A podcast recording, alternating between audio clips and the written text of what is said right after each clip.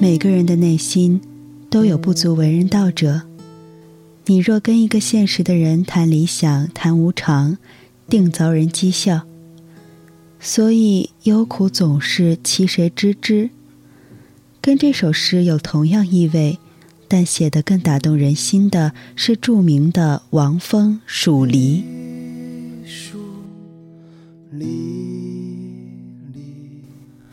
我是静听书屋的不言，欢迎走进你我的不言时光。今天给大家带来的依旧是屈黎敏著作的《诗经》。越古老越美好，孤独即永恒。王峰，蜀离。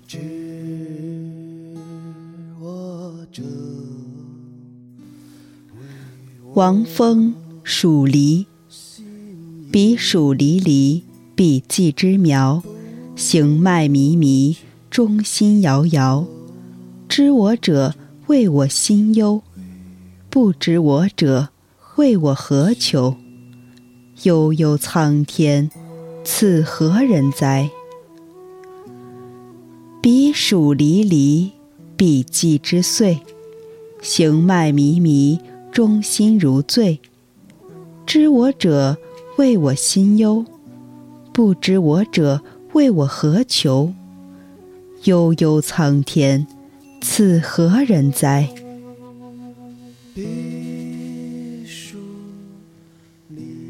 彼黍离离，彼稷之实。行迈靡靡，中心如噎。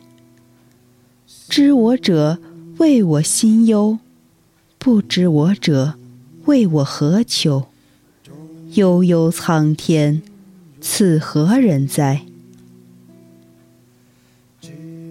译文是：黍穗垂垂，古意苗。行走迟迟，心中摇。知我者，谓我心忧；不知我者，谓我何求？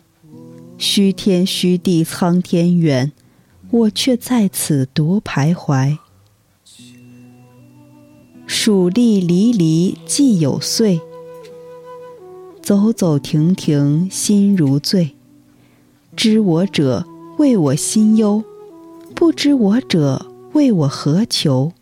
故都已荒，苍天远，以我在此心灰颓。黍穗垂垂，既已实；步履沉重，心如噎。知我者，谓我心忧；不知我者，谓我何求？时光飞逝，苍天暗，何人解我？万古愁。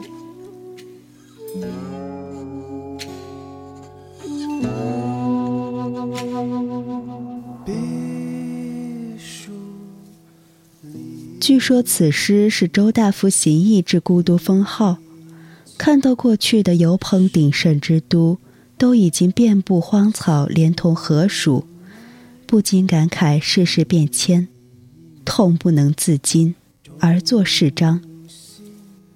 三章只换六字，而一往情深，低回无限。头三个字“苗”“岁”“时”，通过植物不同阶段写时光的流逝，也可以指代情绪的飘荡沉。另外三个字呢，是“摇”“醉”“噎”，中心摇摇。忧无所诉，心神不定，中心如醉，情有所钟，忧意深矣。中心如噎，情不能自已，近乎窒息。一切景语皆情语也。彼黍离离，彼稷之苗。此景与蒹葭苍苍，白露为霜一样。开篇即打动人心，一个荒凉，一个沧桑，把人心中之空阔虚神翻出。这种心中之大苦，是说不出、难描摹的，只能行迈靡靡，只能中心摇摇，如醉如噎。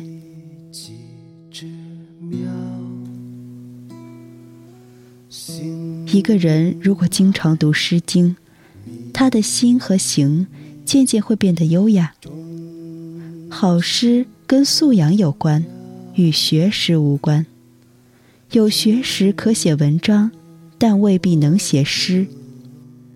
因为诗心需有出尘的素雅和虽现泥淖而又浑然不觉的厚朴与天真，这几样是学不来的。知我者谓我心忧，不知我者谓我何求。其实这世界，除了墓地与庙宇，永久之地已经少之又少。人之一生，人之终极的追求，不过是要肉身的墓地，还是要精神的庙宇？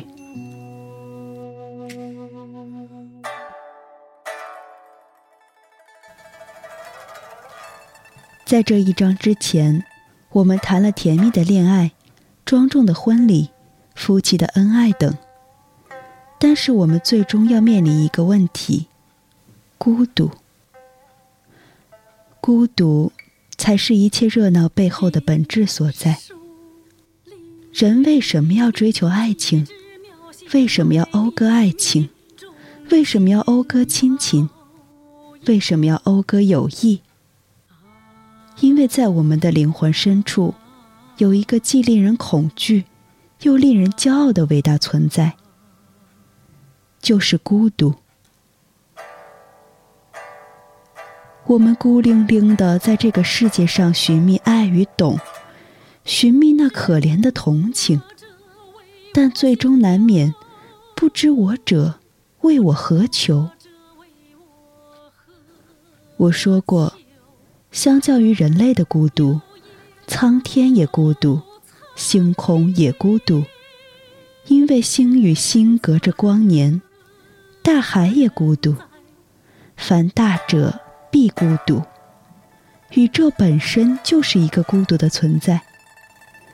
正是因此，人类懂了天空，懂了夜空，懂了大海，然后就明白了孤独。即永恒。其实，无论爱情，无论婚姻，无论友情，都无法拯救我们于孤独。孤独是骨子里的东西。有时候，越热闹越丰厚的现实，反而把我们内在的孤独衬托得愈发鲜明。逃避也好。奔跑也好，我们越急急忙忙的想要甩掉孤独，它越如影相随。一切都会开始于孤独，然后终结于孤独。那么我们该怎么办呢？王国维曾经用三句诗总结了人生的三个境界。第一句就是。独上高楼，望尽天涯路。这就是孤独。唯有孤独，可以让你从世俗中走出。人必须先跳出来，才能见天地，才能体会天地之深远辽阔。第二句是：衣带渐宽终不悔，为伊消得人憔悴。第二境界就是痴情。此界为婆娑有情界，无情无痴之人生，淡然无味。在这个薄情的世界上，深情的活着，痴情才会深情，才能如醉如噎，才能如此动情地表达对这个世界的悲悯与同情。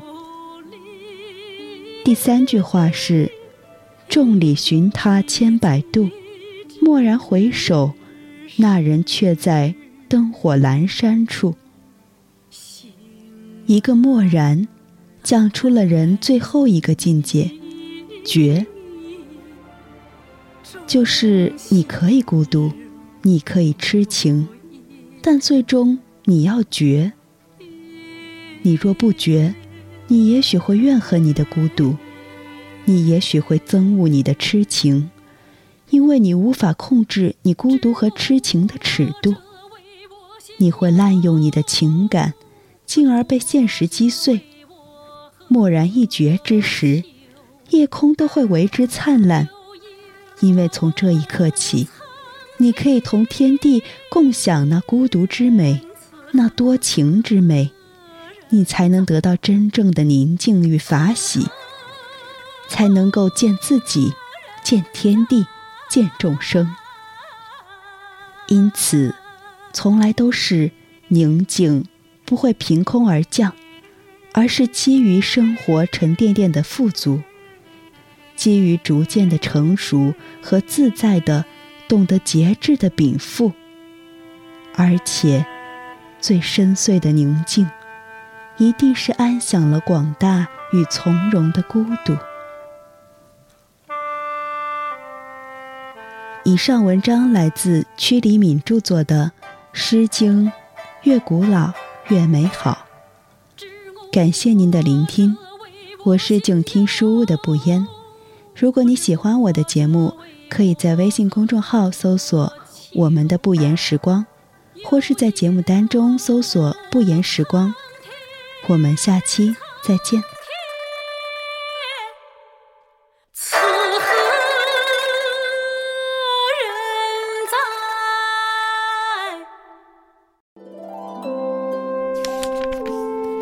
读书是我们了解世界的方法，也是我们每天最好的娱乐。每读一本书，都是一次修行。静听书屋，陪你在每一段向往阅读的路上。